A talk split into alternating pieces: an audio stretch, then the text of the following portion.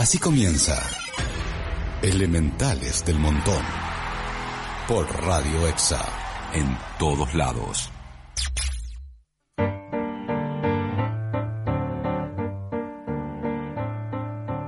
Via, via, vieni via di qui.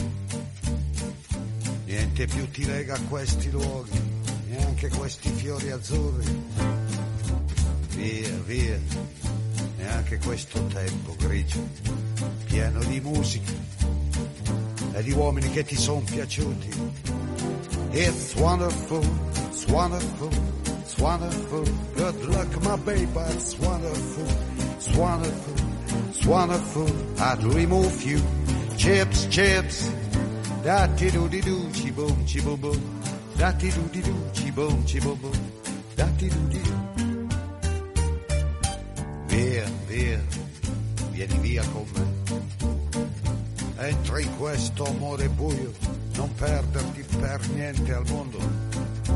Via, via, non perderti per niente al mondo. Lo spettacolo d'arte varia di uno innamorato di te. Yeah. It's wonderful, it's wonderful, it's wonderful. Good luck, my baby, it's wonderful, it's wonderful, it's wonderful. I dream of you, chips, chips, chips. Da di do di do, chi boom, chi boom boom. Da di do di do, chi boom, chi boom boom. Da di do di do.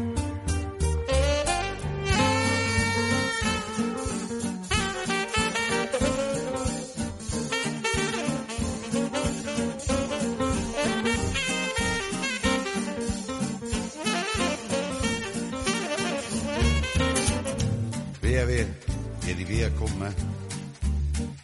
Entra in questo amore buio, pieno di uomini. Via, via, entra e fatti un bagno caldo.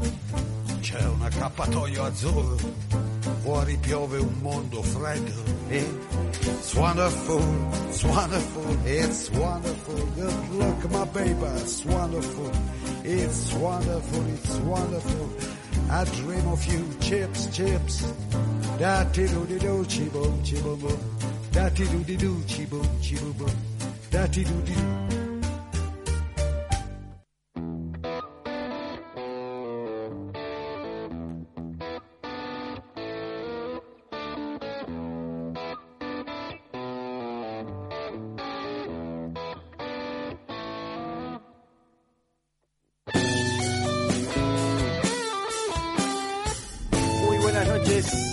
Nuevamente en Elementales del Montón, en la continuidad de Radio Exa, hoy lunes, nuevamente cerca a pasito de la estación de Ingeniero Brián. Estamos de vuelta trayendo Elementales del Montón del oeste, de la zona, eh, gente que venga a compartir sus actividades, su cultura, eh, sus actividades culturales, mejor dicho.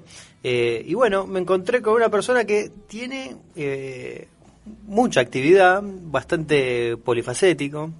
Eh, así que bueno, vamos a, a chusmear un poquito qué es lo que hace. Es eh, Sebastián Comadina, eh, al cual le doy el saludo pertinente. Bueno, buenas noches para vos, buenas noches para la señorita operadora, para todos. Dijiste polifacético y no, se- no sé, se me cruzó un policía. Dije, no. no, no, no, estamos eh, etimológicamente bien, estamos. Y después, me, no sé, el tándem de verte a vos y, y ver la cámara, pero es como contracultura, darle la espalda a la cámara hoy en día. Eh, me siento como Jim Morrison, ¿viste? Estás dando, contando- eh, estás dando esas entrevistas desde la cual eh, hay que proteger la, la identidad del, del, del Claro, entrevistado. meten un blureado, sáqueme bien la nariz, porque capaz que salgo de costado, tengo el perfil medio griego. Estamos bien. Él- a ver, le contamos a la gente que para tomar la distancia necesaria eh, estamos eh, tratando de luchar con los ángulos de la forma que más... que más- Respetando los protocolos, pero acá sale bien. Podemos decir que sale bien. Estamos bien. Si no, yo voy bien. haciendo así, mirá. Sí, sí, para, para que la gente pueda aprovechar tu... Así de paso me ven la melena. Así bueno, un que- placer, gracias, gracias por la invitación, gracias a, a. Cristian también, eh, es un gran amigo, Cristian Carballo, hablamos de que armó de alguna manera todo esto con ustedes. Sí, señor, lo armó junto con Fede Masitelli, este, bueno, el proyecto que a mí me encanta rescatar y participar, que es eh, Radio Exa, que viene a dar un espacio a la gente de la zona para compartir sus cosas. Vienen escritores, cineastas, ha venido relatores de fútbol, por lo menos este año. Eh, estábamos eh, viendo la coyuntura de traer un economista, vamos a traerlo en cualquier momento, este, pero hoy trajimos un escritor nuevamente. Sí, o, sí. o- o cómo, cómo te sentís más cómodo, de escritor, porque escribís. Sí, sí, sí. Eh, a veces eh, me da un poco de pudor porque, en verdad, si me preguntás y me apurás, siento que soy un, un comunicador porque, viste que uno puede comunicar de diferentes maneras. Sí. Y yo que soy bastante inquieto, eh, hay veces que me aburro de las cosas o cuando ya siento que, que cumplí lo que quería hacer, paso a otra, a otra rama que también tienen con la comunicación. Entonces como que me considero un comunicador porque puedo comunicar tal vez con un poema, con una poesía, con un texto periodístico, eh, con un cuento, con música, con canciones también. Entonces, eh, si me preguntás, me considero comunicador. Me hace un poquitito, me da un poco de pudor cuando te dicen escritor Sí. o, o- o si voy a tocar algún lado que te dicen músico. No me, no, no, no, no me da la, entender, no me da la nafta Te, para te incomoda. te que para mí escritores, no sé, como decía García Márquez, viste, en un momento que se ponía el overol y decía, ahora voy a trabajar, voy a, y, y se lo tomaba como un trabajo y cumplía el horario a rajatabla. Lo mío lo siento como algo más vomitivo y que no tiene que ver mucho con el trabajo. Bueno, pero el arte también eh, te da esa, esa, esa subjetividad de decir, bueno, mira, un artista plástico pegó una banana con una cinta scotch en la pared y la vende, y vende esa obra eh, por miles de dólares y, y de repente uno diría, esta, esto no tiene nada que ver con, con un arte y, y, bueno, anda a discutírselos, ¿no? O sea, Sí, sí, el sí. arte al ser subjetivo es lo que también uno considera y lo que el público también lo, lo termina lo termina adaptando Eh, pero bueno eh, me gusta la parte de- del comunicador me parece que es una función importantísima en la sociedad eh, y con mucha responsabilidad o sea el que comunica lleva una carga importante con lo, con lo, con lo que dice, con lo que hace. Eh, entonces creo que si tu actividad viene a ser primero la de comunicador, eh, me parece bastante, bastante bueno y después vemos a qué ámbitos puede llegar a, a comunicar. Claro, sí, igual considero que en verdad eh, todos somos como, algunos se pueden dedicar y ganar dinero, dedicarse profesionalmente a la comunicación, pero todos estamos todo el tiempo comunicando, es imposible no comunicar, ¿no? Eh, es una manera también fácil de definirme, decir comunicador, porque no, no, me, no me da el tupé como para agarrar y decir que soy otra cosa. Pero, y sí, más en estos tiempos es como que al haber mucha información, se resalta más la manera de comunicar, porque al haber tanta información, la manera en cómo se comunica, eh, creo que ahí está, ahí está lo, lo bueno de la persona que, que- que lo dice, ¿no? Cómo lo dice, desde qué lugar, cómo se posiciona. Eh, porque si no hubiera tanta información como ahora, sería como más sencillo. Ahora es, más difícil destacar a, a alguien que comunica algo. Pero bueno, en mi caso es una manera de sacarme, viste, de encima ciertas definiciones capaz que que no, no, no, no, es como que no me siento tampoco tan identificado. Bueno, por ejemplo, yo hablando con mi hermano que es, eh, que es abogado, que le mando un saludo. Le mandamos un saludo, salud. y bueno, él me decía, ser abogado no- no implica saber todas las leyes. Te da la llave de la biblioteca, vos tenés que ir, ir a buscarlo. Eh, el comunicador no es el que sabe eh, absolutamente todo y te viene a informar de eso. Es el que sabe quién sabe y te, y te trae y te trae la información. Me parece que eh, está muy bueno eso. Atahualpa, Atahualpa Yupanqui hizo su a ver, su, su nombre, eh, Atahualpa Yupanqui, significa venir de lejos para contar.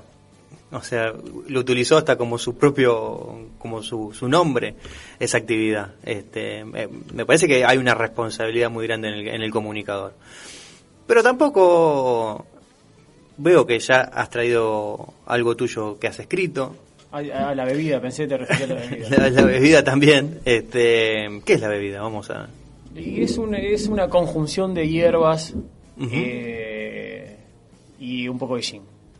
Un poco de gin, un poco de gin, pero para tener la garganta un poquitito frágil, entonces el gin es como que me ayuda. Eh, limonado fresco. Muy bien. Hoy la noche está está linda, no es que hace demasiado frío, así que se puede tomar algo fresco. No, está muy bien. Y el limón que para esta época viene viene No bien para si todo. Le, le estoy haciendo el chivo a Nescafé, pero bueno, Pero no es Nescafé, claramente. es útil, es útil el frasco este. Contame el, el librito ese que vos me trajiste, Sí, a ver qué, de qué se trata. Es un libro que escribiste hace un Sí, par de añitos ya. Lo escribí hace mucho. eh, se llama El Marginal y me ayudó mucho que después salga la serie. Me ayudó mucho. Al principio dije, de, se copiaron el nombre. Pero después me ayudó y al fin y al cabo yo también me lo había copiado porque ya vi una película, El Marginal, del neorrealismo italiano. También hay una canción de la Mona Jiménez que se llama El Marginal.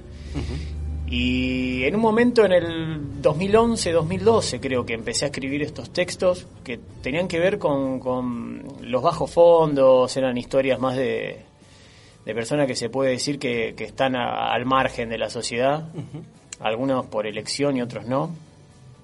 Y es como que siempre me, me- me interesó eso. Y yo me rompí la pierna y estuve como cuatro meses eh, clavado sin poder caminar.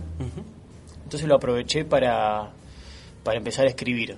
De cierta manera, porque este libro está escrito de cierta manera particular, mucho punto seguido, historias que tienen que ver con los bajos fondos, es como una especie de alter ego me armé con el marginal y empecé a hacerlo en un blog y después yo iba mucho a la Feria del Libro Independiente y conocí un, un editor que me lo conjuntamente lo editamos y salió en el 2015, pero son textos que arrancan en el 2011-2012 y recién lo publiqué en el fines de 2000 o principios de 2015, no me acuerdo. Muy bien, yo eh, entré, estuve entrando al marginal.wordpress.com. Que está abandonado, es el- el- en verdad eso ya está medio abandonado. Ya lo que es WordPress también eh, cambió, cambió bastante. Eh, pero ahí pude encontrar eh, un, un texto que me, que me gustó, es eh, un jugador descalzo.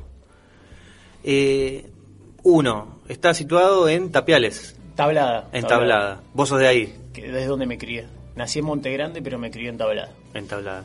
¿Y es una historia que la armaste o, o te vino algo verídico y empezaste a jugar con eso? Y en este, por ejemplo, en el librito este, ese texto, ese cuento es nuevo, que salió en, en Olé, salió en Olé.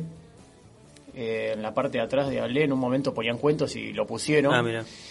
Y como en este, en este librito, los textos hay algunos que son eh, totalmente reales, hay otros que es una mezcla entre ficción y realidad, y después hay otros que son ficción, ¿no? Y en este caso, el jugador descalzo, que lo pueden encontrar, ¿no? En internet, si ponen un Sí, jugador señor. descalzo, Para la gente que lo va a escuchar en YouTube, eh, vamos a poner el link para que lo pueda. Sí, está en varios lados, igual porque eh, también lo está en una antología, así que capaz lo encuentran en varios lugares. Y, y se mezclan dos historias verídicas, que era un amigo que, bueno, no, no sé si voy a spoil- spoilear un poco el, el- el cuento, pero un amigo jugaba descalzo, nosotros nos juntábamos a jugar ahí en, en Tablada, que era década del 90, Ujú. imagínate lo que era la década del 90, algunas fábricas ya cerrando, abandonadas, fachadas grises, viste, bien barrio obrero del conurbano Sí, señor. y nosotros poníamos en la calle las piedras, los cascotes y armábamos la canchita.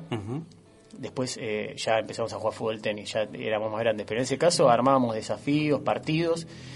Y tenía un amigo, que prefiero no nombrarlo, que siempre jugaba descalzo. Muchos partidos jugaba descalzo y siempre destacábamos eso, que los días de calor eh, jugaba descalzo y el piso estaba muy caliente y los días de frío también. Y, y era como que parecía que lo disfrutaba. Eso por un lado, y uní esa historia de esta de este amigo con la historia de otro conocido del barrio que que eh, había que bueno fue víctima de un vecino que lo que le pegó un tiro y lo mató porque la había robado. Entonces uní esas dos historias y lo hice una sola persona y de eso se trata un poco el es, cuento. Es muy lindo. Eh, yo lo pude leer. Tengo familia en Tablada, en Tapiales, este, por eso también se me confundió Tapa- Tapiales y Tablada. Están cerca, están cerca. Están cerca. Esto me lo- ya me lo imagino en Crobar y, en- y Boulogne-sur-Mer. Claro, Este, y, y bueno, no, me, me gustó mucho porque en lo, en lo que narrás veo veo que está esa ese, ese como, como decir eh, ese ese gris de tablada porque es eh, tablada y tapiales es, es gris. Sí, muchos lugares de- de- del conurbano, viste, los que pudimos conocer diferentes lugares. Yo me acuerdo una vez, eh, cuando estaba trabajando en Canal 26, eh, en un momento me llevó un periodista y a su vez llevó otra periodista que era española, que hace internacionales ahí en el canal. Y cuando me dejaron a mí en la esquina de lo que era mi casa, eh, que encima era en la esquina, porque era contramano, ni siquiera fueron hasta mi casa, me quedó en la esquina. Eh, esta española que me decía pelos, me dice, pelos, ¿cómo haces para vivir aquí? Me dijo. Y yo al principio, viste, me enojé porque me tocó un poco el orgullo, pero y después dije, y es verdad, dije. Eh, ¿Entendés? Era una zona que, que para una, una persona que no, no se crió ahí, eh, es, es, una zona fea, ¿entendés? Porque es fabril, hay muchas casas abandonadas, eh, ese barrio del conurbano... Poco servicio de limpieza, mucho jean en la calle acumulado, piedrita que se va juntando de que nadie... no, no, no. Y es un barrio obrero, de, en su momento de inmigrantes, eh, y, bueno, pero uno se crió ahí, es su lugar, y, como decía Arte, que no encuentra la belleza en su lugar, no la va a encontrar en ninguna parte del mundo, y yo encuentro la belleza entablada. Eh, y entablada también soy, porque yo viví en otros lugares, eh, viví en Capital, viví en muchos lugares, y en ningún lugar soy tanto como entablada, porque entablada no soy Sebastián, entablada soy el nieto de, el hijo de, el tí, el sobrino de, el tío de. Sí, el sentido de pertenencia que, que, te da, bueno, el sentido de pertenencia se genera por haber transcurrido parte de uno en ese lugar, pero te das otra confianza también. Es como que decís, bueno, hablando mismo de la tablada, yo paso por la jabonera y no me asusto. En, eh, en otra zona, quizás paso por la jabonera, una especie de jabonera, y digo, no quiero estar acá. Claro, sí, sí, porque se siente conocido, Igual también a mí me gusta un poco el caos, me gusta un poco lo sucio y me gusta más capaz lo sucio que lo muy limpio también, porque que algo esté muy limpio también significa que eh, significa algo.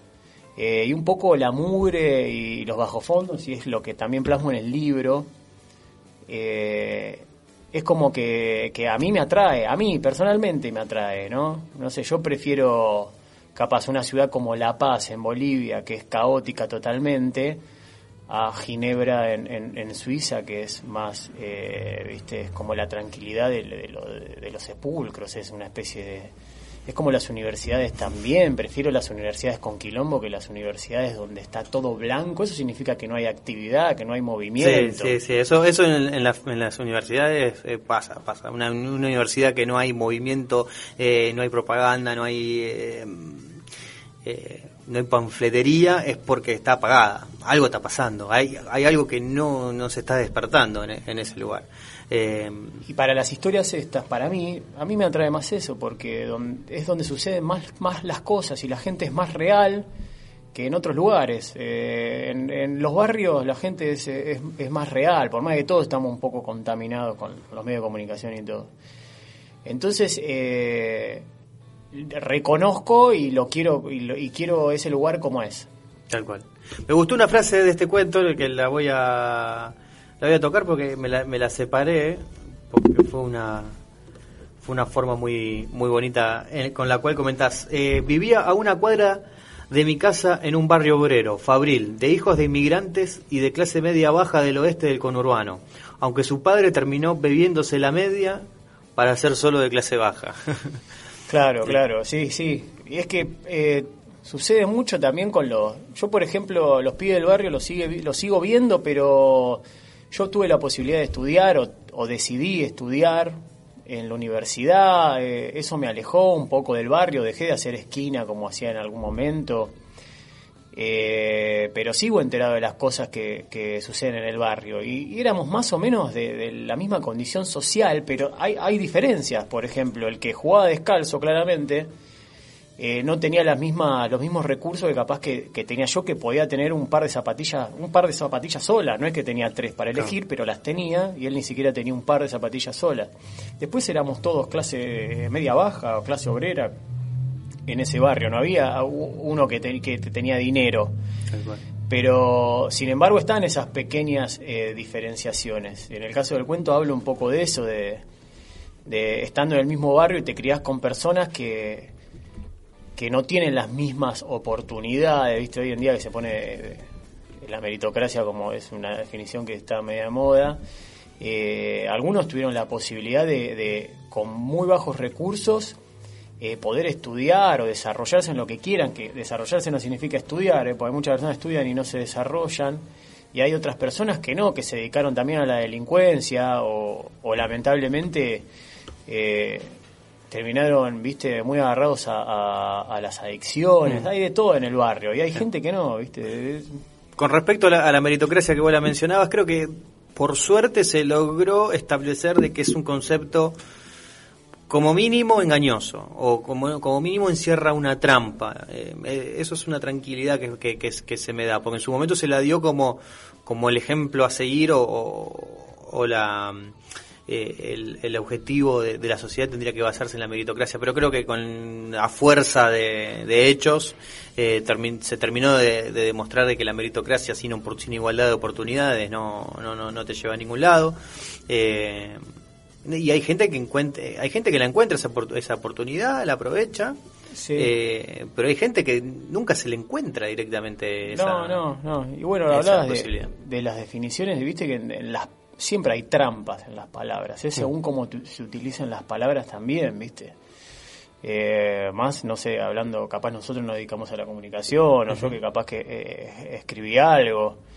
Eh, Pizarnik eh, decía que todo lo que se puede decir es mentira. Entonces, a, partir de esa base, todo lo que se pueda decir ya es una falsedad, ¿viste? Y, y el tema de la meritocracia pasa eso, es de dónde se lo tome se lo agarró como algo, ¿viste? Como decir, no, este hay que... camino, este Si hay muchas palabras que decimos que en verdad significan otra cosa y nosotros las decimos de otra manera, eso pasó con, la meritocracia. Pero yendo a los barrios te das cuenta que claramente no se puede utilizar eso políticamente. aunque, no, aunque no exista que uno se vaya allanando ese camino, eso es, eso, es una realidad. Me, está escribiendo mi amigo Alejandro Chidichimo, que está ahora en Texas. Eh, así que desde dónde nos están escuchando. Eh, les mando un saludo. Él se fue a Estados Unidos, estudió, creo que ingeniería en sistemas, siempre me, lo confundo, y encontró su camino desde allá. Y, y bueno, está bien. Eh, existe la forma de, de, de, allanar ese camino que quizás no se te, no, se te revela por lo menos al, mismo momento. Él se fue de acá eh, sin, eh, sin estar preparado para eso y bueno, eh, lo hizo, tuvo ese logro allá. Pero bueno, que son decisiones muy muy difíciles, decisiones de vida, y no todo el mundo tiene la posibilidad de, de tomar esa decisión, de poder dedicarse a, lo que quiere, tanto para una carrera profesional como hasta en, el fútbol mismo. Eh, o sea, no, no tan solo por jugar bien poder llegar, es mucho esfuerzo y muchas posibilidades y muchas obligaciones. No, ¿eh? no. Y, lo digo como jugador también frustrado que intentó ser jugador de fútbol. Eh, no, y, y hay personas que sí pueden elegir qué hacer. Yo me siento como con la libertad de hacer lo que quiero yo me siento con la libertad de hacer lo que quiero. Tengo eh, mucha buena suerte, o sea, el, camino me fue llevando a poder hacer lo que quiero, absolutamente en todo sentido. Hay personas que no. Ahora, porque yo lo puedo hacer no significa que sea así.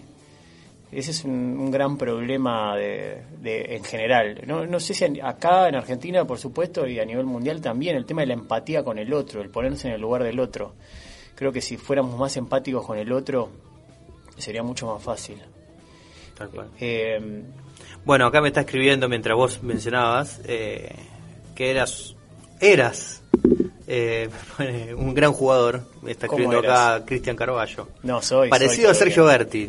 no, no, me identifico con las palabras. Soy, soy, un Nacho, un Nacho. Ahora soy un Nacho Fernández, pero capaz que contagiado de COVID, más o menos, en mi juego. digo, por el nivel de estado físico, pero eh, bueno, a Cristian siempre le hemos ganado, siempre que hemos jugado. Él cuenta otra historia, ¿viste? Él, me está diciendo que cuente cuando perdían con 22 de tablada. Nunca, nunca, nunca perdimos. Nunca perdieron. No importa, no importa porque...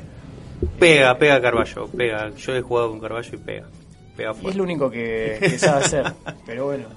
Bueno, eh, nada, uno sigue su, sus gustos también. Es hincha de Racing, no, no es un no es un juego muy... muy Estuvo el programa anterior hablando de peronismo. Sí, señor, estuvo acá. acá de paso le pueden pedir que me devuelva el libro que me regaló, porque ¿viste? si a vos te regalan algo y, y, después te lo piden. ¿Cómo, es? ¿Qué libro te regaló? un, un- un libro de, de saborido que te lo regalan. Ah, mirá. Después, me, lo- pasámelo que, bueno, se lo pasé y nunca más me lo devolvió. Así que se lo habrá regalado capaz a 10 personas que le hizo lo mismo. Así es muy fácil, Cristian. El libro de Pedro Saborido, que es un libro muy interesante como para ver. Cristian, cuando te vea, tráemelo que yo me lo A veo. A vos, a vos. Cristian. Este, bueno, ya se está pasando la primera mitad de, de esta charla. Estuvimos hablando un poquito de lo que escribís. Ahora vamos a seguir porque también haces radio, trabajás en, en, te- en tele también. eh, Ya no trabajo. Por suerte, ahora, ahora no trabajo directamente, pero trabajé 15 años. En, en- en medio de comunicación eh, trabajé 15 años. Bien. Desde, desde que empecé casi a trabajar. Bueno, vamos a estar repasando un poquito eh, a ver qué, con qué te llevas mejor, si con la radio, con la tele, escribiendo, con qué comunicas mejor. Pero bueno, estuvimos hablando de fútbol, hablamos de la historia de este jugador descalzo, vamos a escuchar una, una canción. Eh, ya que hablaste de buena suerte, Sí. eh, lo vamos a poner a Pugliese eh, con El sueño del pibe, cantada por Roberto Chanel. Me lo noté porque lo tuve que investigar. Lo Bien escuché. futbolero, está bien. El sueño del pibe, que hay una versión cantada por Maradona que Sí, sí, es sí, hermosa. Canta bien de verdad Maradona esa. Maradona hace bien todo para mí, pero bueno. Eh, pero bueno, esta vez trajimos la de. La operadora puso cara de que no, pero bueno. eh, somos, somos muy maradonianos acá. ¿Qué le vamos a hacer? Pero bueno, vamos con Pugliese, Pugliese, Pugliese, el sueño del pibe.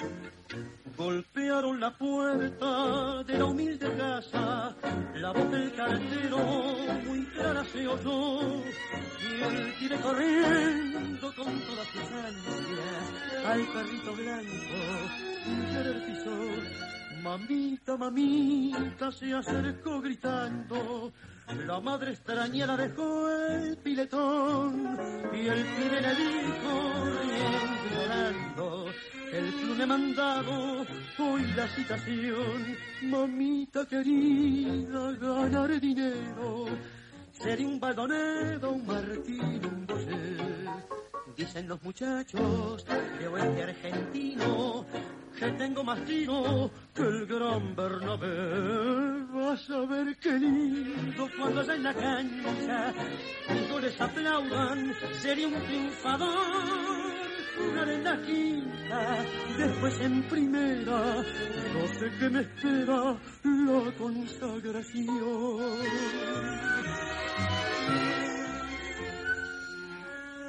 Se durmió el muchacho y tuvo esa noche el sueño más lindo que pudo tener.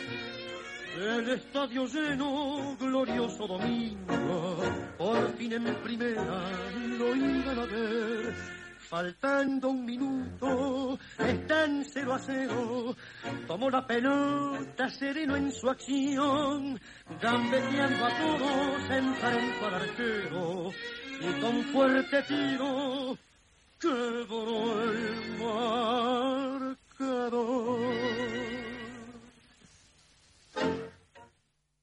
radioexa.com.ar Otra manera de hacer y escuchar radio.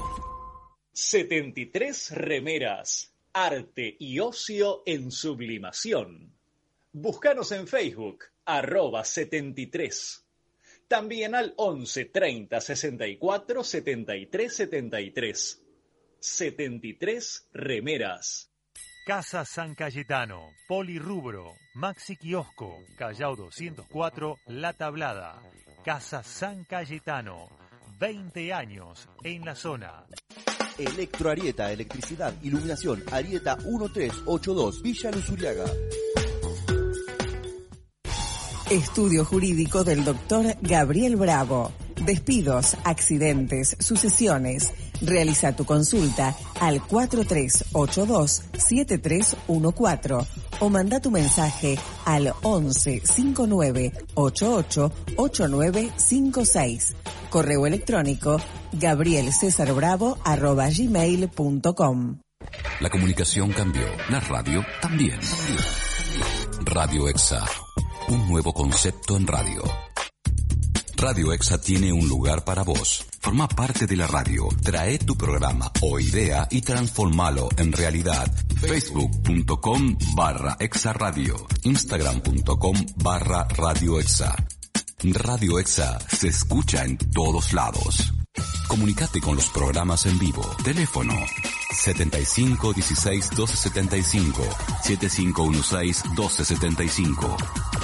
Radio EXA se escucha en todos lados.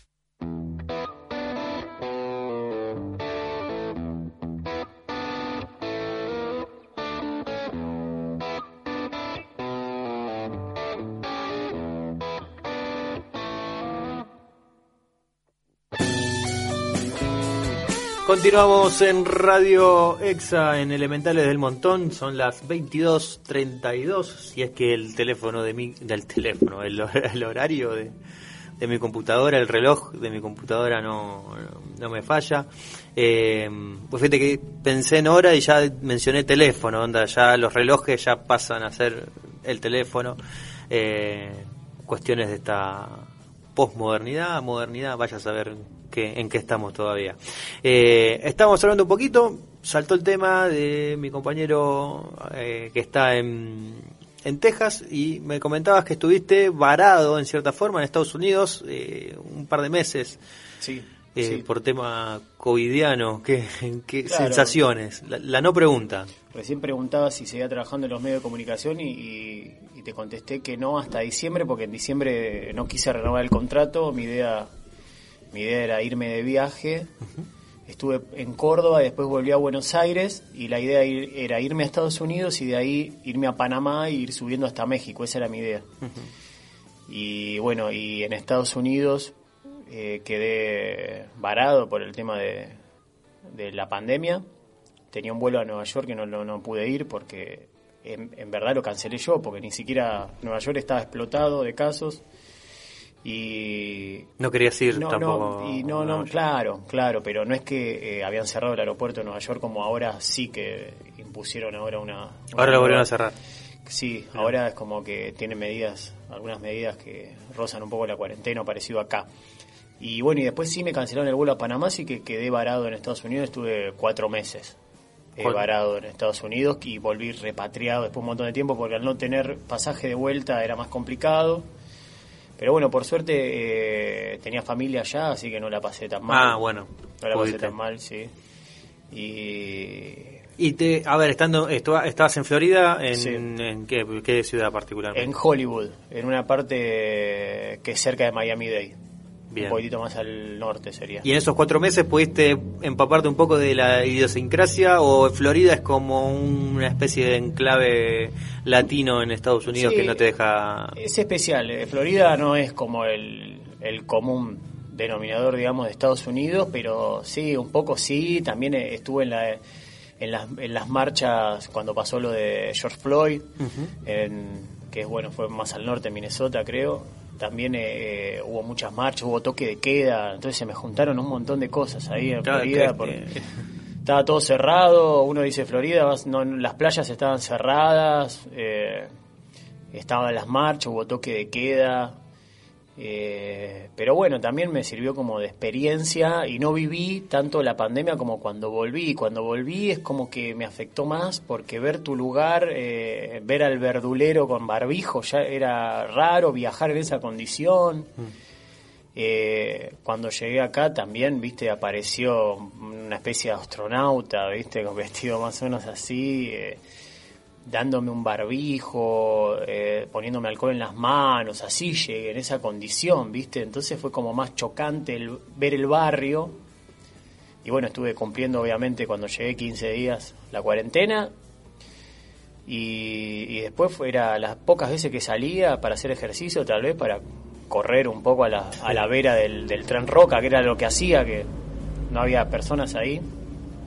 Era como lúgubre, ¿entendés? Esa situación en la que llegué, que era invierno encima, y esta situación de, de la pandemia. Pero sí es como que me cambió el año. Yo ahora capaz que podría estar en otro lado. Pero bueno, estamos charlando nosotros, que eso no hubiese pasado Sí, si no- le cambió si el no año, la vida A todos, a todos, a todo- por todos lados, todo el mundo. Pero bueno, por lo menos te permitió ser testigo de, mm, por ejemplo, las movilizaciones sociales en Estados Unidos que se dan por cuestiones raciales quizás más más eh, de una forma más seguida que de por otras cuestiones, pero no son eh, no es tan común estar en Estados No, Unidos y no. estar viendo revueltas. No, No, no, no, no, no no. suele ser muy muy común. No, para nada, y bueno, y se ve bien la grieta marcada que la grieta, lo hablábamos fuera de aire, la grieta que está acá, está en otros países también, porque sistemáticamente se pergeñó para que suceda eso. Eh, divide y reinarás, es la frase. O sea, el- cuanto más dividido esté el pueblo de cada país, eh, más difícil va a ser crecer y más fácil va a ser de dominar. Y es lo que está sucediendo. Y es lo que sucede acá en Argentina, y es lo que sucede en Chile, y es lo que sucede en Bolivia, y es lo que sucede en todos lados. Sí, sí, sí, sí. Eh, y, y Estados Unidos no queda exento, porque la grieta como está en Estados Unidos hoy en día entre republicanos y demócratas no no no, no tiene parangón con otra con otra época. Bueno, O sea, van a estar votando en una semana, ¿no? el- eh, en noviembre creo que es la elección, me parece. si no me equivoco. Claro, la semana que viene ya noviembre. este, pero bueno, sí, eh, es un momento muy, muy, muy raro. De repente el coronavirus le, le escupió el asado a, a Donald y, y bueno, vamos a ver qué, qué deparará este, una, una elección que incumbe a todo el mundo. ¿Te gusta o no? Sí, sí, sí, Incumbe absolutamente a todo el mundo. Eh, como bien vos decías, la, la grieta en Estados Unidos también está presente.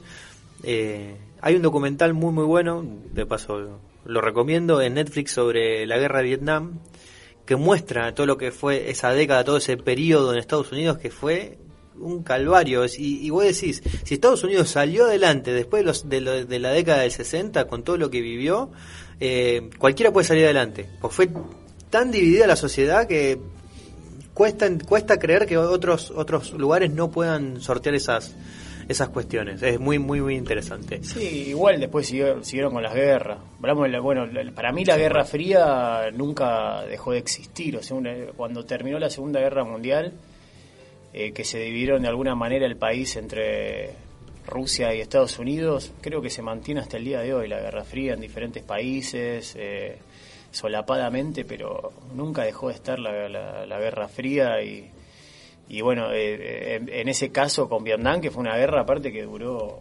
porque se basó más en la década capaz del 60, pero ya estaba de antes, o sea, muchos presidentes de Estados Unidos pasaron por la guerra de Vietnam, sí, sí, que sí, siguió, que desde Kennedy, no sé, bueno, hasta... Sí, no, no me acuerdo, pero creo que hay tres, tres diferentes presidentes que tuvieron que encarar la, Más, me parece. la, la guerra de Vietnam. Hasta más, hasta más, me parece. Eh, después de Kennedy, bueno, Johnson y, y Eisenhower antes. Pero bueno, eh, después, cuando terminó esa guerra, Estados Unidos empezó otra guerra y siguió con guerras porque estuvo después la guerra de Corea, ¿entendés? La guerra del Golfo con Bush, eh, después Irak, Afganistán, eh, siempre está... Sí, eh, yo, a ver, en, charlas con amigos, muchas veces cuando, nada, sale la charla de, de decir, che, qué, loco este Donald Trump, etcétera, etcétera, etcétera, y todos los comentarios que podemos tener de las actitudes que el tipo tiene.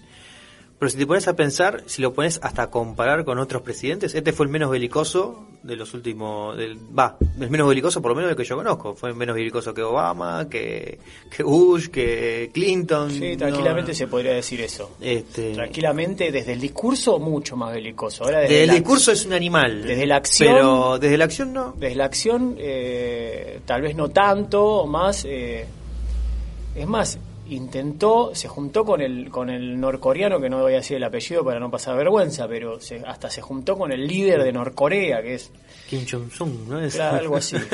un, nombre. Pasa que yo, eh, Kim Jong-il y Kim Jong-un y ya se me empiezan a complicar porque... Pero bueno, es cierto, puede ser lo que decís, puede ser. Este, bueno, sí, estamos, estamos charlando eh, de un montón de cosas, hasta de política internacional, nos estamos yendo por todas las ramas. Haces radio, estás con, eh, ¿cómo es? Cursi Club. Sí, eh, viste, a, mí lo que me pasa es que al hacer tantas cosas a veces me confundo conmigo mismo, viste, a veces me, me, me- me confundo, entonces como que trato de separar las cosas y le pongo nombres. Y creo especies de alter egos, ¿entendés? ¿Es un podcast o es un programa de radio? ¿Cómo No, lo, cómo lo encarás? Es, no, es un programa de radio, es en vivo. Es más, destacamos la adrenalina del vivo y combatimos los podcasts de una manera desde el personaje que, que- conduce el programa de radio, que se llama Tony Bandini, que Sí. eso es otra, es, Yo un lo- alter, es un alter ego. Eh, lo, lo estuve escuchando y lo que tengo para decir es que tiene una dinámica, no para. No Bueno, para. Tony, no para, viste, no para. Tony es terrible. Tony va.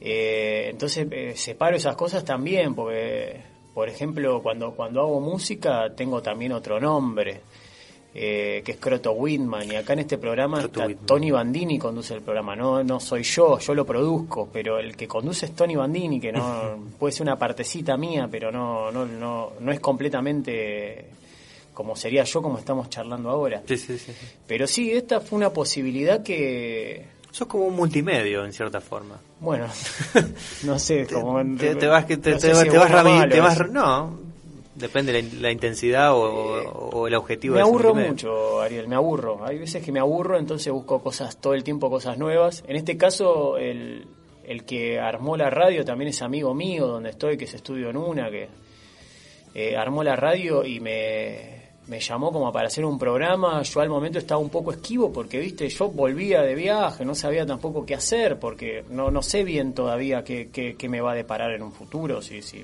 voy a estar en otro país o acá, no se sabe. Y bueno, y aparte cuando eh, hago las cosas como que me, las- me gusta tomarlas seriamente y dedicarle tiempo, si no, no las hago. Y, y bueno, entonces me terminó convenciendo y empezamos este proyecto que eh, mezcla un poco lo poético, la poesía, con la música con la música, pero que no tiene que ver con una poesía solemne o... O sea, combate un poco lo establecido, buscamos otro tipo de poesía, otro tipo de música. Y... Tipo Vicente Luis, una cosa así. Más agresiva, más calle. Sí, sí, sí, podríamos decir Vicente Luis, eh, podemos decir eh, Joshua, otro poeta que, que también nos dejó hace un par de años, pero son poetas más de, del underground, ¿entendés? De lo, de- del under del under, que están, eh, que no, no, no, el sistema no los reconoce y es otro tipo de poesía, porque vos decís poesía y decís, no sé, Neruda, me gusta cuando cash, pero no, esto es otro tipo de poesía que también vino de, de cuando yo saqué el librito y conocí un universo del under ahí en, en Capital, eh, que bueno, me, me llenó de amigos, de colegas, en el cual yo también empecé a recitar en algunos reductos que eran hasta clandestinos, porque eran centros culturales que habían cerrado y que abrían clandestinamente. Y, y bueno, empecé a recorrer, un lugar te lleva a otro, eh, a una, flora, a una flora y una fauna, viste, única, y que hacía como, como algo diferente, viste, el tema de la, la oralidad a la hora de los poemas. Eh, ¿Cómo recitan? ¿Con o sin micrófono? Eso es... a veces con micrófono, a veces sin micrófono, pero he participado de campeonatos de slam, que si vos te, te pones a pensar, no, no, yo no estoy tan de acuerdo en el tema de la competencia, de los jurados, todo, pero bueno, te da una adrenalina capaz distinta y está bueno. Yo he estado, no, no, no soy un gran conocedor del tema, este, para nada, pero he estado en, eh, en círculos de poesía o eventos de, estos que que vos estás comentando y no y noto que son bastante carniceros entre sí. Me- me- en, en cierto momento me, hasta me sorprendió la agresividad que manejan entre poetas, entre los recitados el uno con el otro. Me sorprendió, dije, ¿esta actividad es así de, de agresiva en general o tuve yo esa impresión? No sé a qué espacio en particular, porque hay muchos. En el- los espacios que participé yo, la verdad que no. Siempre hay una camaradería, hay una competencia, pero hay una hay camaradería por lo menos, eh, o sea, de mi parte. Yo participaba y ya era ganar participar. De- no, me, no, me, no me importaba eh, eh, salir ganador o, o lo que votaba el jurado, porque al fin y al cabo era un espacio tan under y, tan... eh, para que entienda la gente, ¿no? Tan medio hippie, pero hippie desde, desde un lugar eh, también profundo, en el cual ya eran las 3, 4 de la mañana y los jurados ya estaban todos borrachos. Es como, viste, cuando Andy Chango contaba la anécdota de que en la competencia de marihuana los jurados ya estaban todos fumados, no importaba cuál era la, mejor droga, pues en este caso también ya hasta los jurados estaban borrachos como para catalogar cuál era el mejor. Pero bueno, algunos elegían. Bueno, hay un libro que estoy leyendo, y te digo que estoy leyendo hace bastante porque lo voy agarrando por, por tramos, no le estoy dando la continuidad necesaria, eh, solamente porque si pues lo estoy tomando así, cuando tengo ganas lo agarro, cuando no, no, que es de poesía matancera, es eh, alto guiso. Sí, Y lo hace- leí, lo leí. Bueno, Conozco hace- a, lo- a los muchachos que lo hicieron. Bueno, es muy interesante toda la parte hasta introductoria de, de repasar eh, los lugares en los cuales eh, en Matanza se fueron haciendo poesía y van te van comentando ciertos lugares de, de no sé, de Ruta 3. Sí, que, sí, sí. eh, y bueno, el lugar creo que hace mucho también a- al a- a la poesía. No, no, una cosa es la poesía en el papel y otra cosa es la poesía en un, en un lugar. Por supuesto, sí. eh, también está el grupo de autores de La Matanza, del cual también eh, formo parte. Siempre que hay algún evento voy y tengo contacto con los chicos. Eh, es más una poesía más clásica también que los poemas orales, porque a mí cuando me preguntan es una, un slam de poesía para que entienda la gente que no es del palo, y yo le digo es una mezcla entre stand-up y poesía, para que se den una idea. En el medio está.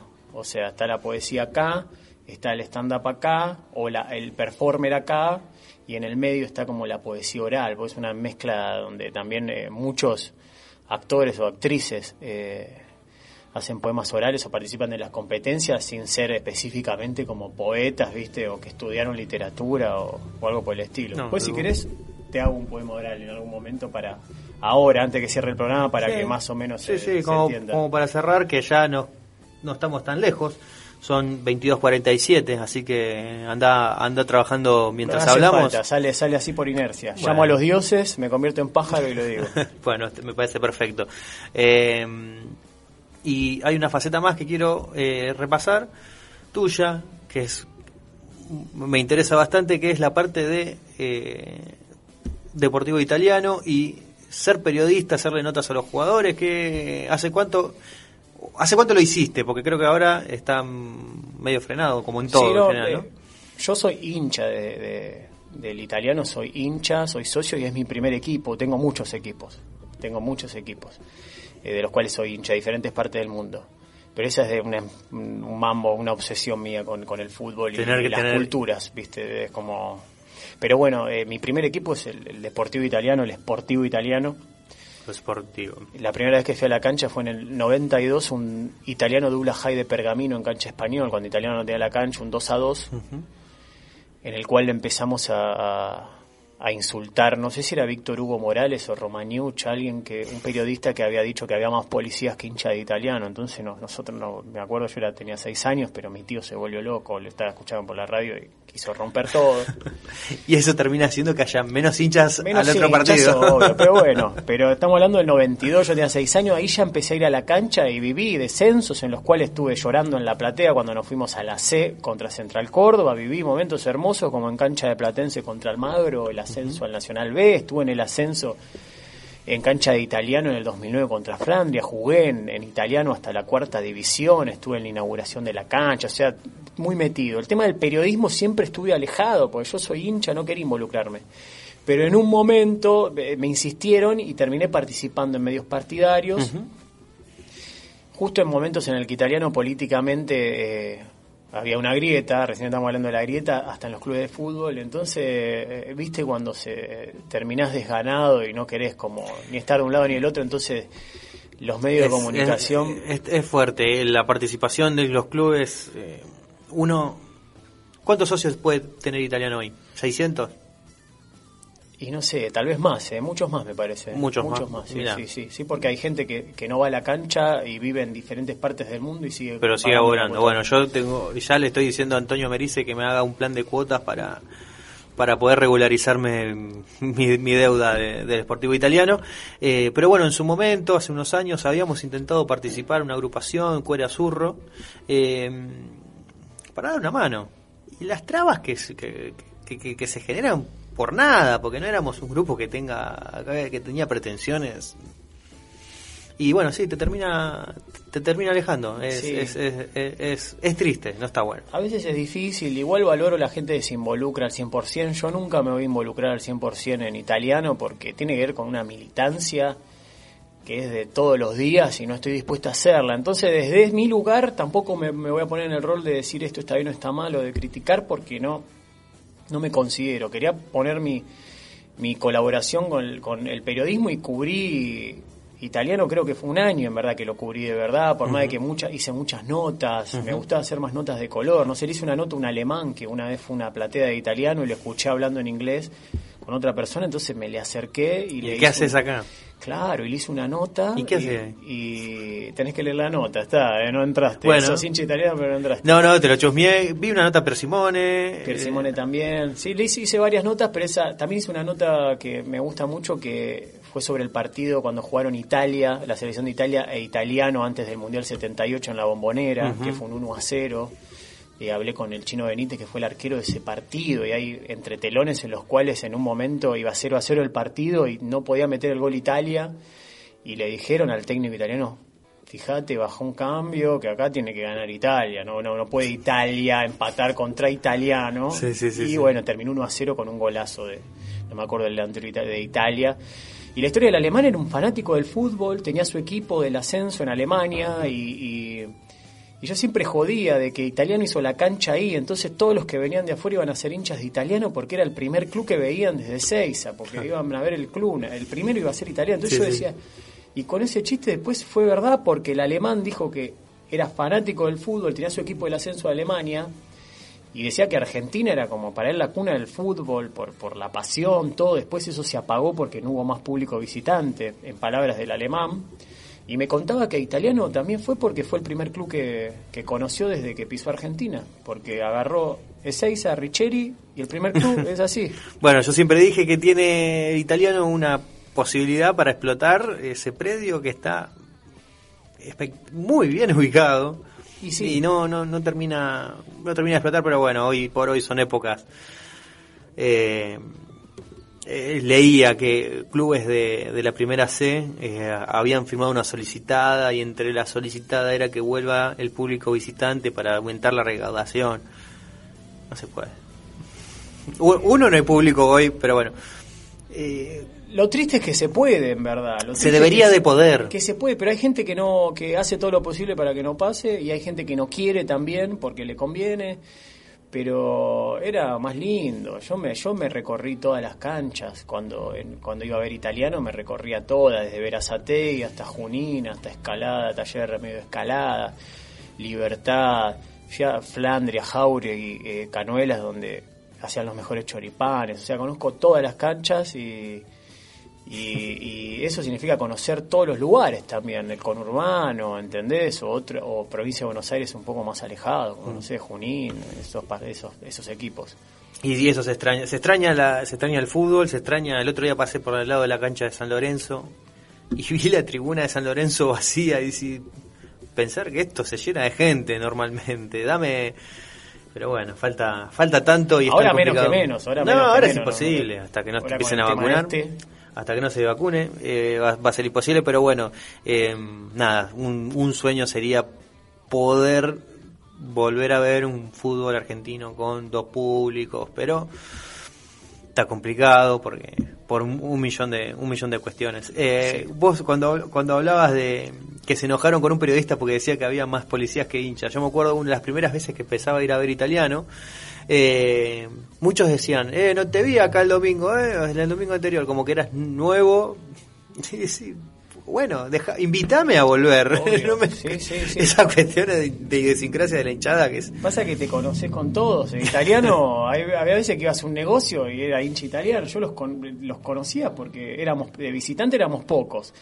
De local también. Bueno, igual es larga la historia italiana porque también tiene que ver con que el club es de Bellavista y trajeron a hacer la cancha acá. Y, es un club que, que tenía mucha identificación con el barrio de Bellavista. La gente del barrio iba mucho al club en su momento y se vendió y se vinieron acá y se perdió esa identificación. Sí, es, es un club que no tienes, a ver, si bien está la barra de Bellavista y en Bellavista hay muchos hinchas italianos, no es un club que está identificado con el barrio en el que está, que es un barrio que no tiene otro club que es Ciudad Evita. Ciudad Evita no tiene, no, no, no tiene un equipo de fútbol.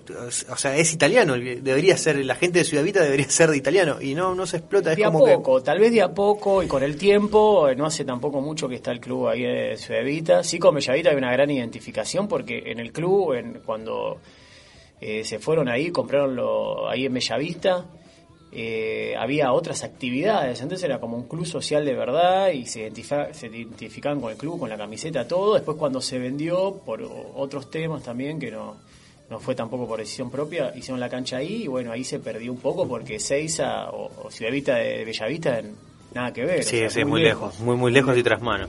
Pero bueno, nada, eh, veremos a ver cuál es el, el destino del esportivo italiano. Yo por lo pronto lo único, como para ir cerrando, lo único que le diría es Adidas, vení, haceme la réplica de la camiseta del 86, que la, no parás de venderla. Creo que es de las camisetas más lindas con Alitalia eh, que, que han existido en el fútbol argentino, pero por lejos. Pero bueno, nada, eh, ha- habría que tocar la puerta de... No, no nos van a atender. pero No, no van a atender para Soñemos, soñemos, total es gratis. Bueno, eh, te quedan cuatro minutos para dejarte volar como un pájaro, como decías, y, y recitar algo de, de tu gracia. Bueno, vamos a ver si me acuerdo las cosas, porque a veces uno se olvida. Eh, pero yo no soy un hombre ni de la poesía ni del pensamiento, pero me sé todo el recorrido del tren Sarmiento. Once Caballitos, Flores, Floreta, Ciudadela de Liniers, Ciudadela, eh, Aedo, Morón, Castelaitos, San San Antonio de Padua, Merlo, Paso del Rey, Moreno. Y eso no me hace ni más ni menos, porque todos, todos somos pasajeros en esta lenta despedida que es la vida, que está llena de callejones sin salida. Todos somos pasajeros, simplemente hay que viajar, comer, dormir, cagar, estar con amigos, hacer el amor, disfrutar de un río, una montaña, la lluvia, el sol y todo lo que venga después eh, que sea un plus como lo es para los gobernantes de la ciudad del Metrobús, un plus. Porque hasta los gobernantes de la ciudad son pasajeros, porque todo es pasajero en esta lenta despedida que es la vida que está llena de callejones sin salida, simplemente hay que viajar. Y cuando se apagan las luces y se puede ver la oscuridad, se termina el día y hay que ir a caminar cansado de saber que siempre hay un final y que al doblar la esquina espera la soledad, triste pasajero andando por andar, tanto miedo al vuelo no te dejó volar y el mundo un muro es que intentamos saltar sin saber que las alas tenemos sin estrenar. Ya barren las calles de toda humanidad, voy desfalleciendo entre el frío y la ciudad, y al desaparecer solo me queda anhelar que alguien me recuerde con gran felicidad, porque en esta lenta despedida que es la vida, siempre estoy yéndome para poder volver, y si vivir es soñar y morir es nacer, hoy resucito para volverlo a ver. Impresionante, muy bueno. Muy bueno. Salió como, como, como pude, pero eh, el, el- el tema, ahí el tema de las estaciones de la Sarmiento, del, de la- del tren Sarmiento, ahí fue cuando flashé. Pero eso es un poco la poesía oral.